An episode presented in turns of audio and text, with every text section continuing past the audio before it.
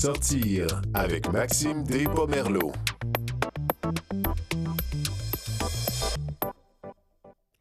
Bon midi à tous et à toutes, ici Maxime Despomerleau pour une nouvelle édition de Sortir, le magazine culturel inclusif de Canal M. Avec mes invités aujourd'hui, on parle humour, art visuel et cinéma.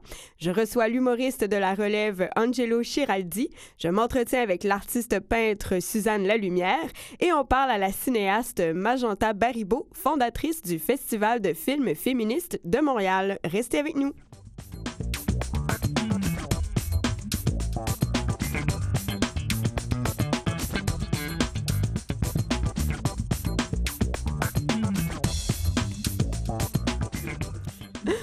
On fait une place à la relève ce midi avec un humoriste qui est de plus en plus présent sur la scène montréalaise et qui se démarque car il fait du stand-up comique, mais assis.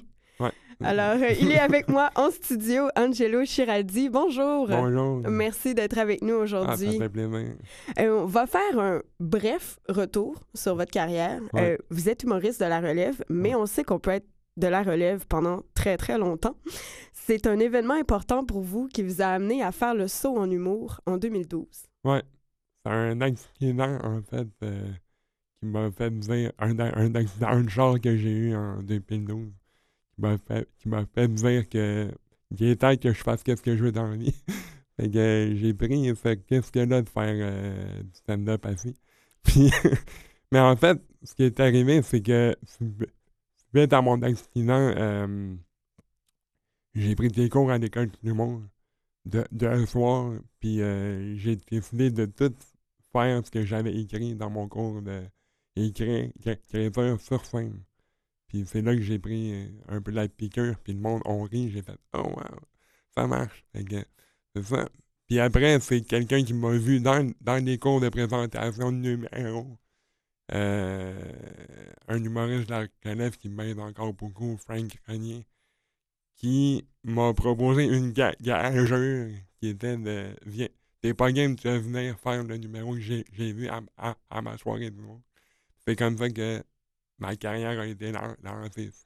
Parce que ça, vous avez répondu euh, présent à, à cette gageure et vous êtes, euh, vous êtes allé tester euh, votre numéro. Ouais. On- on- vous avez parlé brièvement d'un accident de voiture, mais euh, on, on va clarifier un peu. Ouais. Vous vivez avec la paralysie cérébrale. Ouais, j'ai la paralysie. C'est pourquoi vous faites du stand-up assis. Euh, Qu'est-ce que, que- quelle était justement, quelle est le, le- le- la réception, l'accueil du public, parce que vous êtes beaucoup dans le circuit des bars en ce moment. Quel est l'accueil du public? La gang, mais je compare ça un peu comme une date avec euh, une fille. Au début, on s'observe. Ils, ils, savent, ils savent pas trop s'ils doivent rire ou non. Mais aussitôt que je lis ma première blague, là, ils disent OK. Et je prends pas au sérieux. Fait que, on peut, on peut rire, mais ça prend toujours 2-3 minutes avant que, que ça fasse OK, on peut, on, on a le droit. Mais là, de plus, plus j'en, fais, plus je me fais voir. Donc, euh, les gens sont plus à l'aise de Mhm. plus en plus. Mais ma première année, ça, ça prenait trois minutes que les gens se disent OK, Ah, on rit. Oui, c'est ça qu'on ait le, le droit de rire euh, avec vous. Ouais. Euh, quel est votre style? Comment on décrirait votre style? Euh, moi, je fais de l'autodérision. J'ai pas le choix avec le caffeine que j'ai de, de rire un peu de ma, de ma situation, mais j'a- j'attache toujours des, des, des su- sujets euh, qui, me, qui me préoccupent avec ça, comme la religion. Là, j'ai fait un numéro sur euh, la, perfe- la perception aussi des, des- des gens peuvent avoir. Euh, j'ai fait un numéro sur, sur des, des Italiens dans le cadre d'un show qui s'appelait Les Importés, mais ça, on va, on, va, on va en parler plus tard. Puis j'ai fait un numéro qui a beaucoup euh, circulé dans, dans le mois d'octobre, décembre, dans les mois octobre et décembre, qui était sur le petit Jé- Jérémy. Euh, Justement, c'est euh, c'est une vidéo d'une de vos performances qui, euh, qui a beaucoup été partagée euh, Ouais. sur votre page d'artiste, sur votre page Facebook. C'est une sorte de lettre ouverte Ouais. que vous adressez à Jérémy Gabriel. Est-ce que vous pouvez nous, nous en parler brièvement? Ben, ce que je disais dans, dans, dans ce numéro-là, c'est que c'est pas parce que t'es handicapé que t'es nécessairement bon en quelque chose puis que la, puis pitié fera pas décoller ta carrière. Ce que j'explique là-dedans, c'est que faut travailler pour, pour atteindre ce qu'on veut atteindre, nos buts, dans le fond. Puis si on a un, un, talent, ben ça en prend un, un talent dans ce type de, de domaine-là qui est artistique. Il faut le, trava- faut le travailler. Faut- C'est pas juste l'image qu'on pro- projette qui va faire que on va, euh, on va mo- monter des, échelons ou bien per- percer. C'est Mhm. sûr qu'il y a des gens qui l'ont perçu que j'étais pour ou contre pour Ma- Ma- Mike Ward, puis que j'étais pas contre lui, non. Parce que pas, ça. Moi, c'est plus l'image qui, qui, projette pour les per- personnes handicapées Mhm. qui m'a fait faire ce numéro-là. Justement, avec euh, la, la controverse qu'il y a eu il y a deux ans avec, euh, entre Mike Ward et euh, Jérémy Gabriel, le milieu de l'humour a beaucoup réagi, le milieu des médias aussi. Ouais. Ça vous fait pas peur de- de- de- d'aborder des sujets sensibles comme ça? Non, du tout, parce que si, si je me donne. Si, parce que je pense, je pense que dans, dans ce sujet-là, j'étais le seul hu- humoriste qui pouvait se permettre de, de parler de, de, de ça. Donc, je me suis laissé la liberté de le faire. Mhm. Angelo Chiraldi, euh, peut-on rire du handicap? Et si oui, comment en rire? On peut rire de la- de l'handicap si c'est fait de la, de la bonne façon. Si la joke est, est bonne, elle tra- elle tra- elle travaillée, oui, tu peux. Mais si la joke est, est fa- facile, puis des, des autres petits gens, non. Il faut que la joke soit drôle, vraiment drôle. Et non pas euh, Comment on fait pour faire une joke drôle? C'est quoi les ingrédients? les ingrédients. Non, mais moi, je fais, moi, ce que je fais, c'est que je parle de, de moi.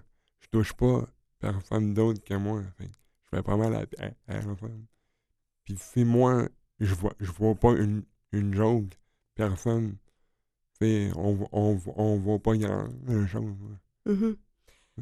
Sur votre page euh, Angelo Humoriste 2.0 sur Facebook, vous mentionnez aussi que vous partagez vos vidéos pour les gens dont les bars ne sont pas accessibles. Ouais. Euh, est-ce que ça, est-ce que c'est un enjeu pour vous, l'accessibilité des bars? Oui, mais je- en fait, j'a- j'aimerais faire une, une, une, soirée du monde éventuellement à- dans un endroit accessible, ce qui donnerait euh,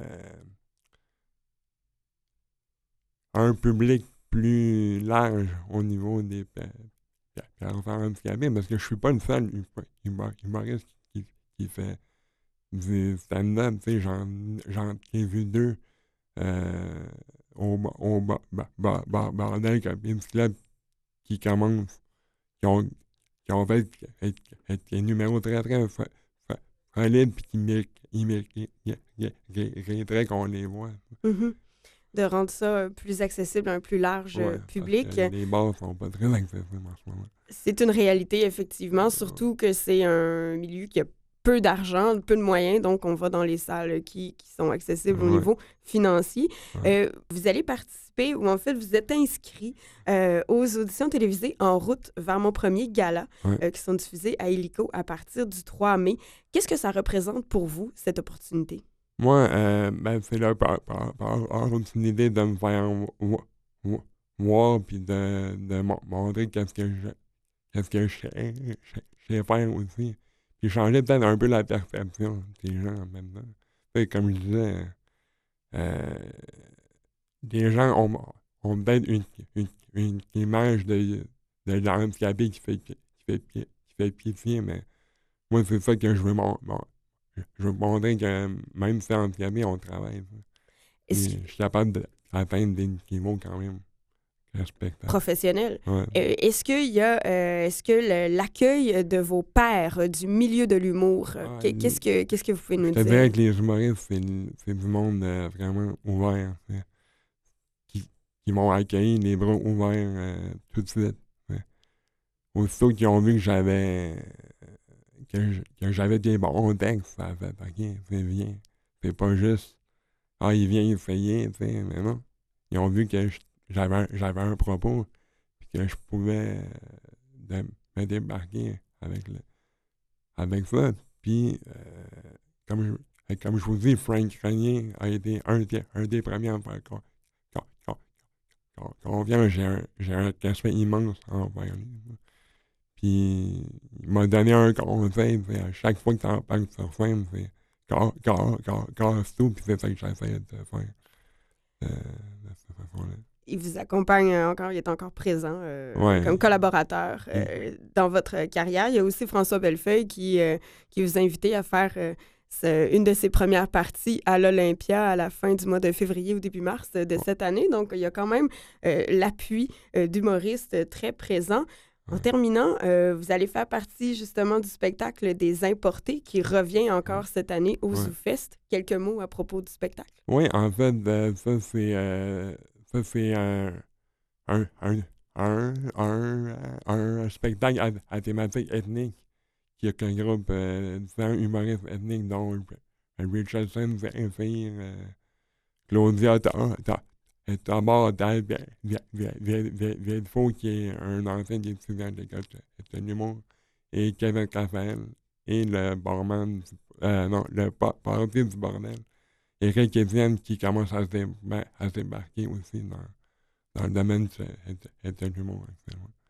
Et vous êtes aussi en audition lundi. Oui, pour l'école de, de l'humour.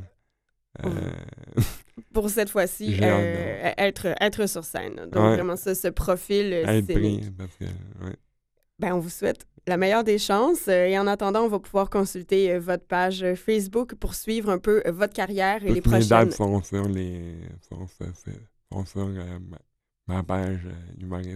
Exactement. Et il s'en rajoute à chaque mois. Donc, on vous souhaite vraiment un bon succès et on va vous suivre et on ira surtout vous voir euh, au ZooFest cet été. Merci beaucoup, Angelo Giraldi, d'avoir été avec nous aujourd'hui.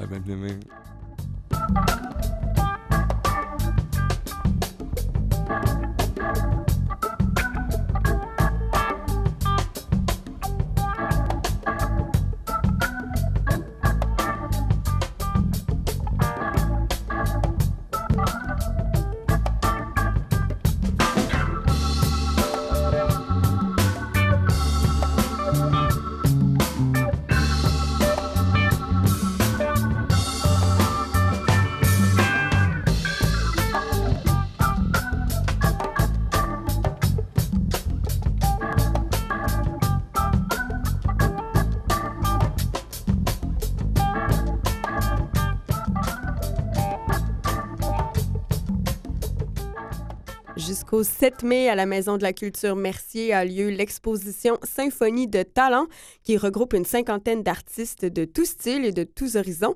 C'est grâce à un article dans la Presse Plus, Voir l'art avec les yeux d'une autre, que j'ai découvert notre prochaine invitée que je joins au téléphone, Madame Suzanne Lalumière, artiste peintre. Bonjour. Bonjour Maxime. Merci d'être avec nous ce midi. Oui, ça me fait plaisir. Madame La Lumière, c'est votre seconde participation à Symphonie de Talent. Pouvez-vous nous dire quelques mots sur l'événement? Ben écoutez, moi j'ai découvert par hasard euh, l'événement l'année passée. Euh, j'ai trouvé euh, ça très intéressant de, de voir tous ces artistes, toutes ces personnes qui, qui font de l'art, mais qui n'en vivent pas nécessairement, mais qui ont cette passion. Et euh, cette année, ben, j'ai décidé de, de participer à nouveau. Ça nous donne l'occasion de sortir d'un petit atelier à la maison, puis de, de, de se confronter euh, au grand public. Alors, euh, je trouve ça bien fun. Faisons un bref survol de votre parcours artistique. L'art est arrivé rapidement dans votre jeunesse avec une visite marquante au Musée des beaux-arts. Oui. Ben écoutez, oui, effectivement, il y avait une exposition sur l'art égyptien et on avait une momie égyptienne de Toutankhamon et euh, j'ai été tellement euh, frappée par euh, par cette présentation puis depuis j'ai toujours eu un intérêt très très grand pour les arts, pour les musées Et euh, bon, j'ai eu des périodes d'arrêt, c'est certain, avec euh, les enfants, mais euh, effectivement, j'ai développé cette passion-là, puis c'est toujours là. Et comment est-ce qu'on peut décrire votre style? c'est un style assez particulier. je travaille avec de l'encre de Chine sur toile ou sur papier. ça s'appelle de la calligraphie et euh, c'est fait avec des plumes et je travaille avec des lettres. On connaît l'impressionnisme, le poitillisme, on disait qu'on faisait des petites taches de couleurs, puis les couleurs euh, donnaient un effet très lumineux. Mm-hmm. Moi, je travaille avec des lettres, j'écris des paysages, si on veut, en gros, mm-hmm. et euh, avec mes lettres, je forme des éléments de, mon, de ma composition. Et euh, vous, euh, vous utilisez ces lettres que pour, euh, pour former des lignes, pour former de, des, des textures? Les textures un peu moins. Je ne travaille pas en texture, je travaille, je fais surtout des formes. Alors, euh, je m'inspire de la nature, euh, je prends des photographies, puis j'ai détroué, euh, je vois des signes d'arbres, et puis ça fait des trouées dans le ciel. Puis là, à partir de là, j'extrapole une peinture qui est plutôt abstraite, mais on voit des des, des, branches, on voit des, des troncs, mais ces troncs, ces branches sont formées à partir de petites lettres que j'ai alignées euh, comme une écriture, mais que j'ai aussi superposées pour donner plus de noir plus, ou que je mets euh, plus grande, plus petite pour faire plus d'espace entre les lettres. Et vous travaillez aussi avec euh, en noir et blanc? Oui, je travaille en noir et blanc parce que je ne vois pas les couleurs. Alors, je travaille en haut contraste avec un appareil qui agrandit euh, qui, a, qui agrandit mon travail. Ma plume, euh, je peux la voir sur un écran avec 28x de, de grossissement. C'est énorme. Et puis là, bien, je peux faire mon travail, euh, ma composition. Il y a trois de vos toiles qui seront exposées à Symphonie de Talent. Mm-hmm. Arpège, cheveux d'ange et givre. Pouvez-vous nous en décrire une, par exemple, arpège? Arpège. Bon, Arpège, c'est un, un, mot euh, du solfège. Et euh, je dirais que ma toile est faite, elle a eu environ, euh, c'est une 16-20, mais l'élément peint est d'à peu près 8 pouces par 16 pouces. c'est fait en hauteur, c'est en, en, forme portrait. Et j'ai comme trois, trois niveaux trois euh, portées, pour parler de solfège, trois portées, et sur ces portées, il y a des lettres qui s'agglutinent l'une à côté de l'autre, et puis il y a des filaments qui montent, qui descendent, il y a des parfois des petits personnages aussi, et euh, ça fait c'est assez abstrait malgré tout. Là. C'est pas, on peut pas reconnaître, euh, reconnaître un élément de la nature, mais c'est inspiré et euh, il, y a, une tension qui se crée parfois entre les éléments. Il y a des éléments, des vides, des pleins. Mm-hmm. euh, et comme je pense que la nature n'existerait pas sans les hommes, je mets des personnages.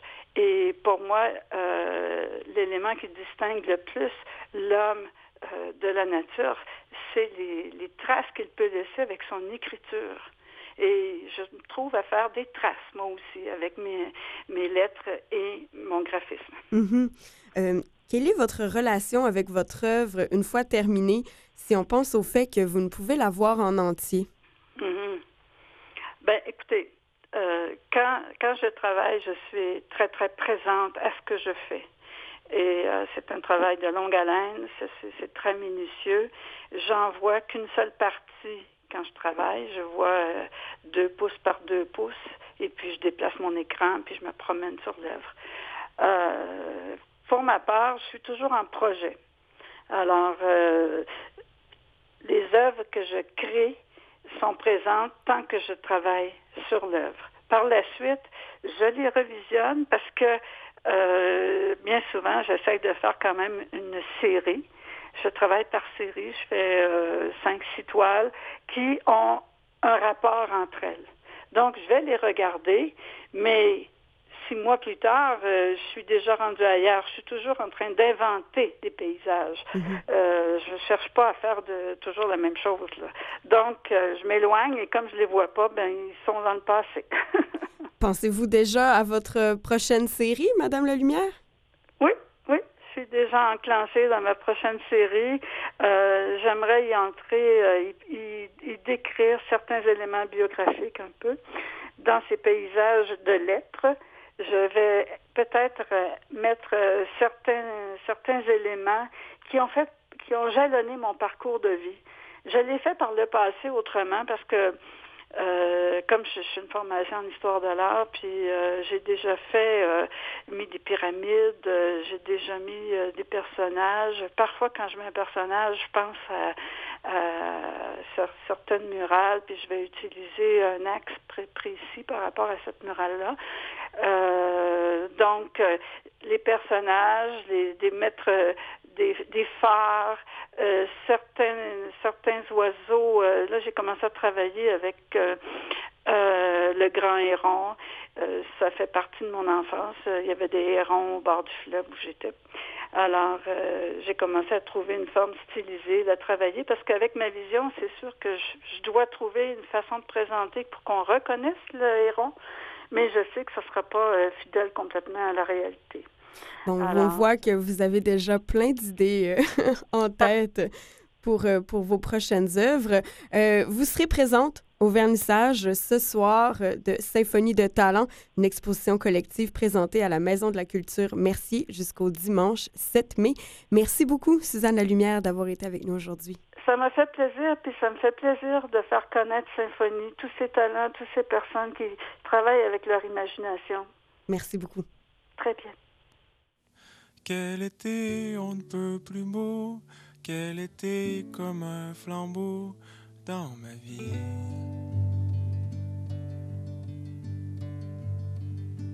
Quelle saison sur mon rivage, quel chagrin sur ton visage, je te suis.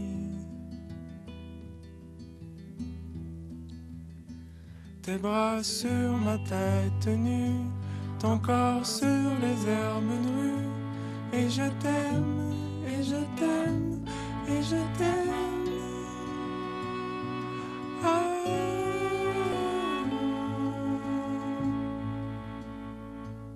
Quel casse-tête dans tes souliers, ma main fière désemparée, je te mords.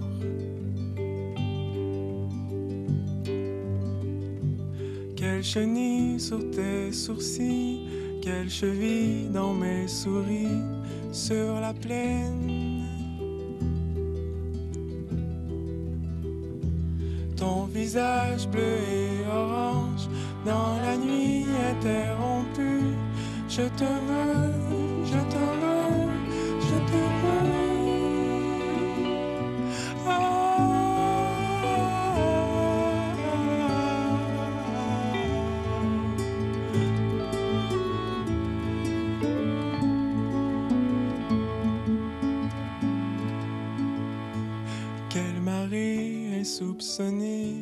Quel fantôme dans ton casier, et j'ai peur.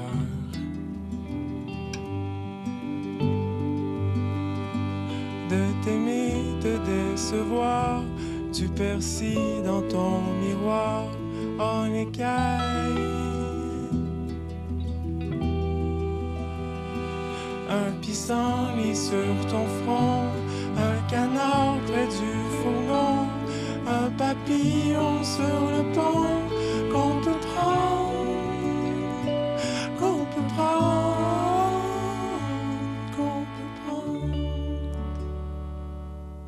C'était Philémon Simon avec la pièce Quel été, tirée de son album L'été. Il est en spectacle ce soir au Centre Free à Montréal et il est accompagné de Lydia Kipinski en première partie.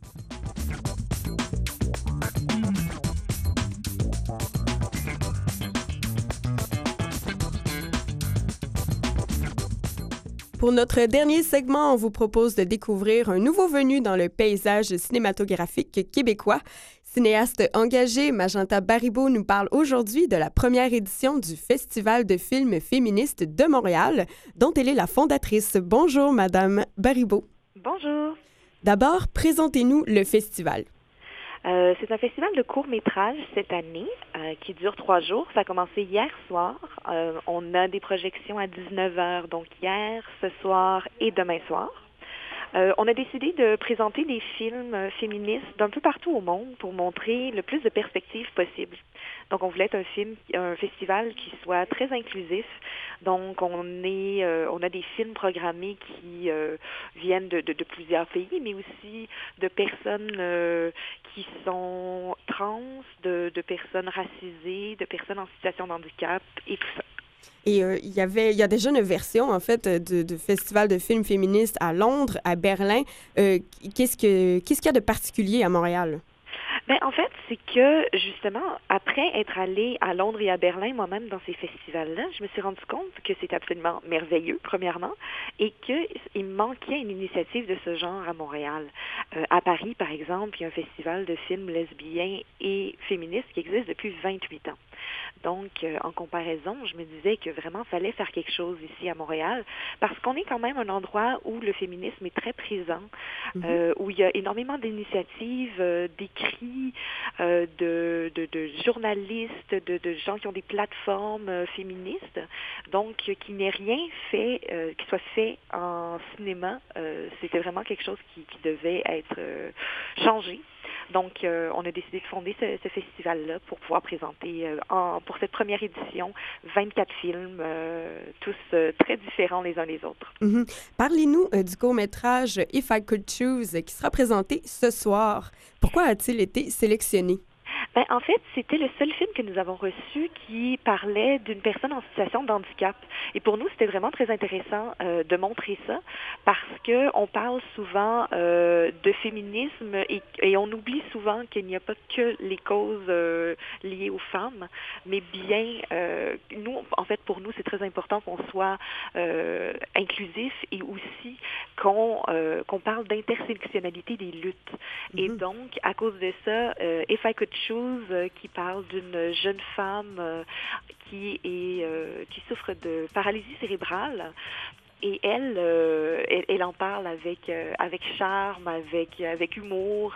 elle parle à quel point son fauteuil roulant lui est précieux et elle dit en anglais euh, que en fait elle n'est pas prise dans sa chaise roulante comme comme les gens le disent souvent. Exactement, un discours qui est très important d'entendre. Merci beaucoup, Magenta Baribeau. On vous souhaite vraiment une excellente première édition Festival de films féministes de Montréal qui a lieu jusqu'au 23 avril. Merci d'avoir été avec avec nous aujourd'hui. Merci. Et je dirais juste à vos auditeurs de venir... On n'a pas le temps. OK. D'accord. Mais c'est juste que c'est très petit, donc il faut venir très tôt. Parfait. Merci. On fait le message. Merci beaucoup. Merci à Monsieur Tessier à la mise en onde. C'était Maxime Despomerleau. À bientôt.